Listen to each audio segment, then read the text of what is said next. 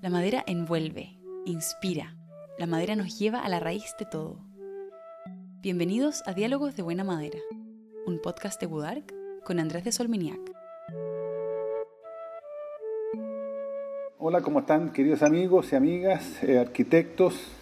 Estamos acá iniciando la serie de diálogos de buena madera de Budark y nuestro primer invitado de todo este ciclo es el arquitecto Mauricio Leni, querido amigo y cercano a nosotros.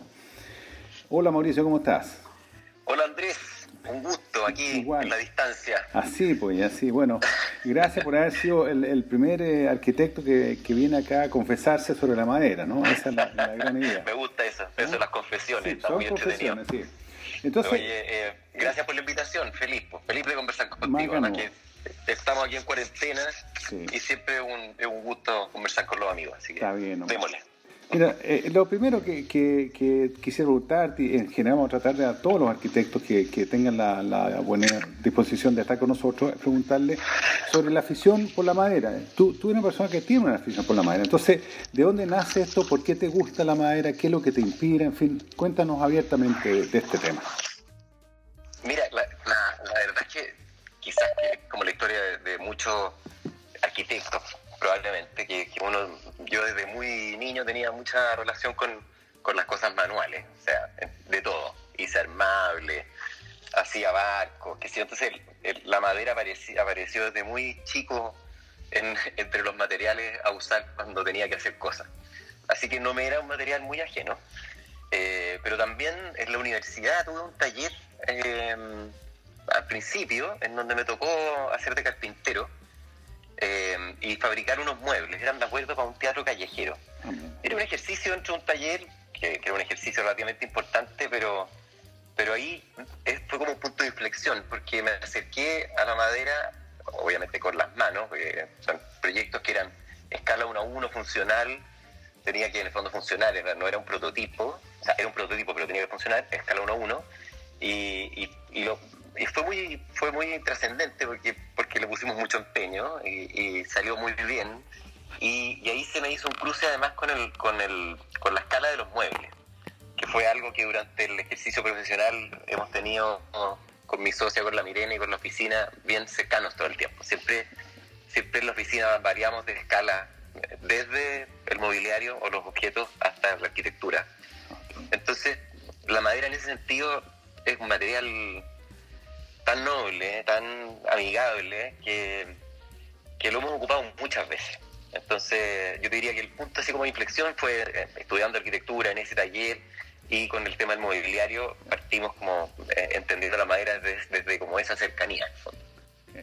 Entonces, ¿qué, en, tu, en tu entender y en tu apreciación, ¿qué es lo que le trae la madera a una casa? Una casa que finalmente te entrega tú a un cliente que la empieza a habitar.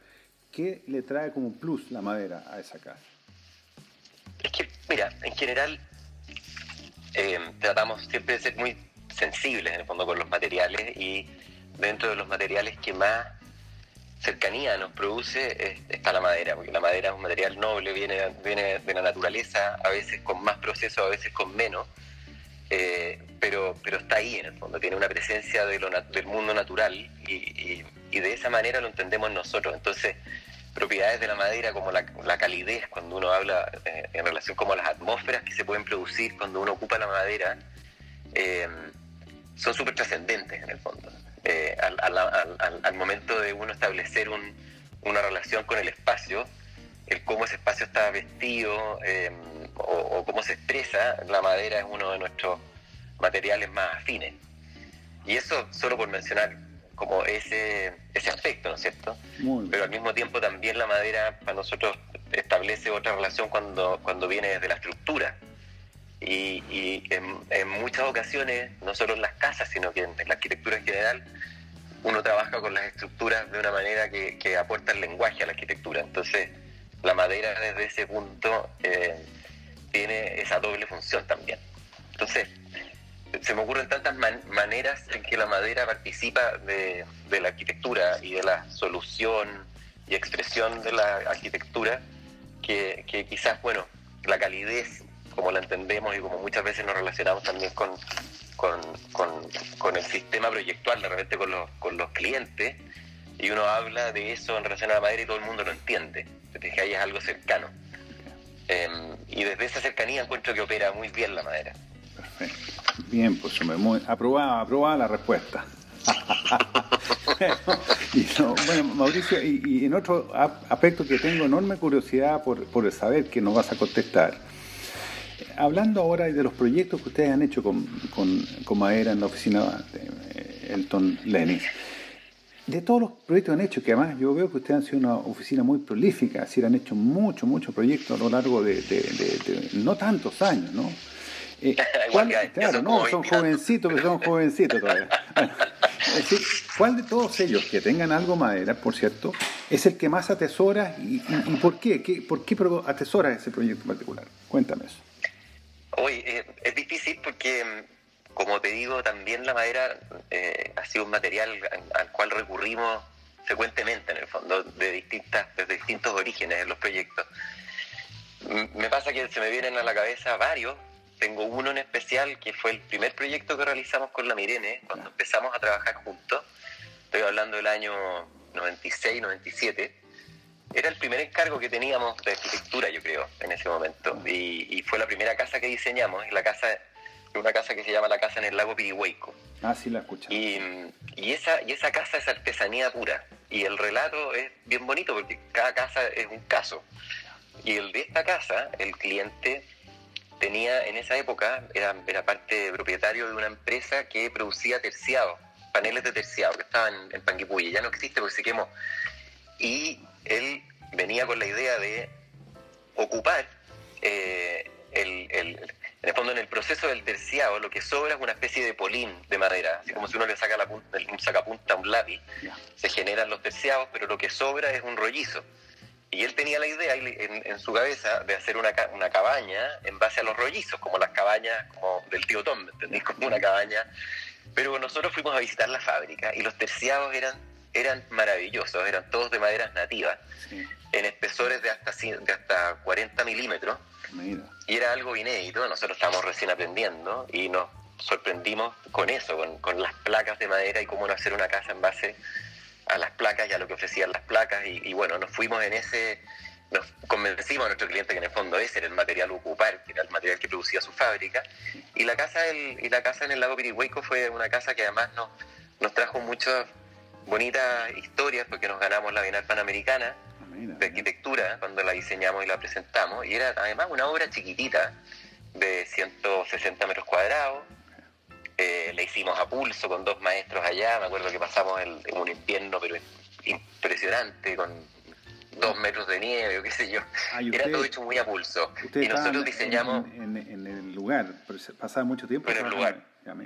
Mucho, porque era, imagínate, la primera joyita que estábamos haciendo, le pusimos todo el empeño del corazón del mundo y aprendimos muchísimo. Tanto, parte de la experiencia fue que la casa se diseñó en base a un esqueleto de, roble, que modulado en base a las placas de, terciado, y, y, como teníamos una mano de obra ya, más, que no calificada, poco experta en una arquitectura un poco rara para ellos, lo que hicimos fue hacer planos de escala 1 a 20. Entonces hicimos unos planos enormes, eran solo planos de o sea, no tuvimos que hacer planos de detalle porque los planos eran todos detalle. Entonces eh, hicimos unas sábanas de planos, pocos planos, pero los necesarios para poder construirla.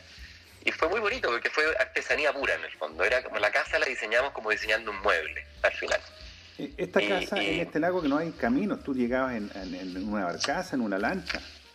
De las dos maneras, porque el camino de tierra era apenas apenas transitable y, entonces la mitad se hizo por, por agua y la otra mitad por tierra. Mira, qué interesante, qué bonita experiencia, ¿no? Bueno, y de hecho a esa casa le diseñamos también los muebles, entonces fue ah, hasta la silla, todo hecho en este material. Fue, fue súper bonita experiencia y, experiencias que son únicas y que también tienen resultados únicos. Fantástico. Y, y, y otro, ahora, otro, otro ámbito que yo le pregunté a un par de arquitectos cuando les comenté que queríamos hacer estos podcasts de conversación sobre madera, eh, surgió mucho el interés de saber qué desafío han vivido los arquitectos con la madera? Desafíos, me refiero a que hayan tenido problemáticas que resolver, eh, situaciones que estuvieron complejas, que afectaron la obra y después cómo se superaron. Si tienes alguna, alguna recuerdo, algo que nos quiera compartir, me imagino que hay mucho, pero lo que tú quieras compartir. son, son como todos los materiales, la madera propone ciertos desafíos y uno en la medida que la va trabajando, conociendo, también vas aprendiendo. Cuando están sus virtudes y, casi no decir defectos, sino que en el fondo entendiendo las propiedades, qué cosas tú le puedes pedir a la madera que haga y otras que no. Y en el clima en que estamos, en Chile en general, es un clima que tiene en algunas partes es más benevolente para la madera y en otros más difícil. Por ejemplo, tengo la impresión de que, no sé, Santiago es, más complejo porque es muy seco. Eh, en el sur tiene, tiene ciertos eh, aspectos que la benefician porque es más húmedo. Pero en general, yo diría que, los desafíos y los problemas que hemos tenido han sido porque nosotros no entendimos tan bien cómo hacerla funcionar. Y, en general, eh, como tú sabes, la madera es un material vivo, entonces este el hecho que se mueva, que se comporte aún, eh, aún cuando ya está trabajado y puesto en, la arquitectura, está vivo todavía. Eh, entonces, en ese aspecto, no sé, hemos tenido problemas con, con, algunos pisos, que de repente uno, encontrando toda la nobleza del mundo en un piso que es sólido de madera, eh, a veces se compone, es más vivo de lo que uno quisiera. Entonces, por ahí te diría que hemos tenido de repente algunos temas otras veces tiene que ver con, por ejemplo, la casa del Pirihueco, que, nosotros éramos muy jóvenes y, de construcción no sabíamos tanto. Nos costó llegar a los sellos eh, para hacer el encuentro entre las placas y los pilares y vigas, en el fondo, que eran la estructura. Eh, ahí, ahí fue muy bonito porque parte de esa experiencia fue asesorarnos con un con un maestro que lo que hacía era, era botes de madera, entonces sabía mucho de cómo calafatear que en el fondo cómo se sellan las ranuras en, un bote. Eh, pero como te digo, son súper buenas experiencias en general. Y cuando uno entiende esta cualidad o esta condición de la madera, de, su, de, su, de, su estar viva todavía, o de, eh, funcionar a la, con el clima, eh, entonces uno va entendiendo también mejor cómo trabajarla y qué pedirle. Muy bien, pues muy bien. Ah, esto ya está como una reflexión de Yoda. ¿ah? Un Yoda joven, por cierto. Oye, y lo otro que también me, han dicho que tiene que estar acá es que tú tienes que compartir algunos tips de tu experiencia con madera. Es decir, algunos tips que tú ya has aprendido a lo largo de todo este carreteo de años, para, sobre todo para los arquitectos jóvenes que están partiendo con el material. Mira, difícil, difícil los, los tips. Yo yo lo que me ha pasado con la madera es que he tenido como ciertos, o sea, a ver, los, maestros que a uno le van enseñando, que son, que son varios, tú, un tip eh, que me sirvió mucho, que fue el cruzarme con, con, el, con, el, con este libro que hizo eh, Enzo Mari, este famoso diseñador italiano, que se llama Autoproyectaciones. y es muy bonito porque ahí muestra mucho de la nobleza de la madera, que son muebles, eh, muebles que en el fondo él regala en este catálogo de mobiliario para que lo haga uno mismo. Y ahí aparece el carpintero interno que uno tiene. Yo he hecho hasta talleres en la universidad con este mismo con este mismo catálogo, en el fondo hacer evoluciones de esos muebles, muy, muy, muy lindo. Y lo más lindo es que la observación de dónde viene ese, este librito de Enzo Mari, viene de los, de los muebles que hacen los maestros en las obras. Cuando tú hay una obra ¿Quién no se ha encontrado con un caballete que hizo un maestro para poder cortar? O una mesa, o una escalera. Y son todos esa gama de mobiliario que empieza a aparecer y que tú lo ves, eh, se refiere a esto como el diseño espontáneo en el fondo, y que viene de la sapiencia o la, o la tecnología más básica, más como intuitiva de la gente que en verdad construye. Entonces es precioso. Ese es uno que yo, es como un tip que recomiendo porque es una puerta de entrada también sobre todo los muebles, pero sí la arquitectura, obvio. y, lo otro que me, ha pasado en el tiempo también es ir tratando de estar al día con, la tecnología y la madera, en el fondo. Y de, eso tú sabes muchísimo, eh, a nivel, por supuesto, de, cómo tratar la madera, de, los, materiales que la hacen resistir mejor a la intemperie, por ejemplo, de las maneras de teñirla, de, cómo se expresa en el fondo la madera al final. Eh, por una parte eso, que es súper útil y ha evolucionado tanto que hoy día es posible a un cliente que te dice, oye, pero yo no quiero mantención en la casa y por lo tanto la madera me, mete un poco de ruido y hoy día tenemos, tenemos suficientes argumentos convincentes para que eso no sea un problema. Perfecto.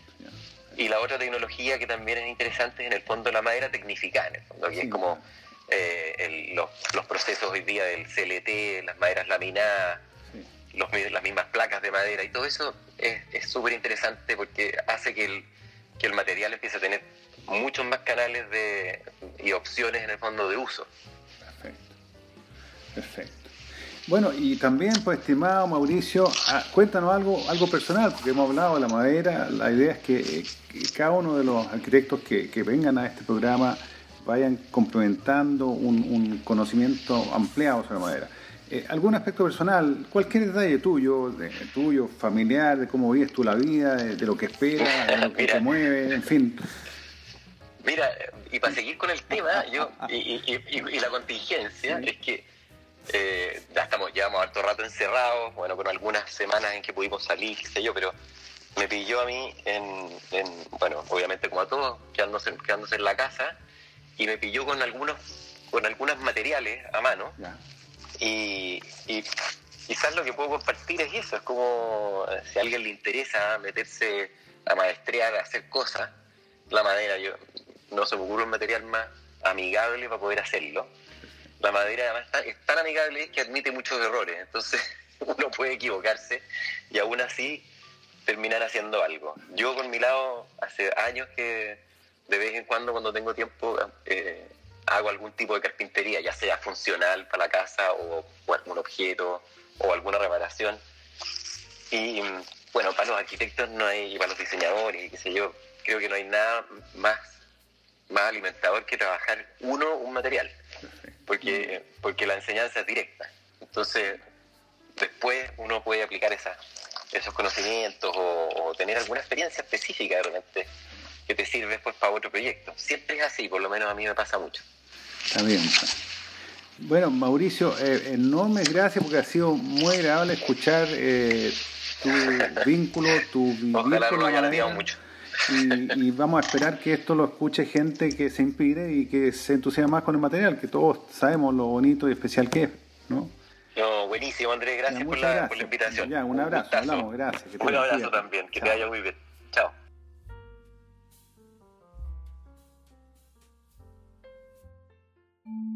Este podcast ha sido producido por Gudark. Síguenos en Instagram y Facebook o visita nuestro sitio web Destacamos nuestro nuevo producto Maderas Yakisugi, ciprés carbonizado de Japón. Para más información, visítanos en wudark.cl.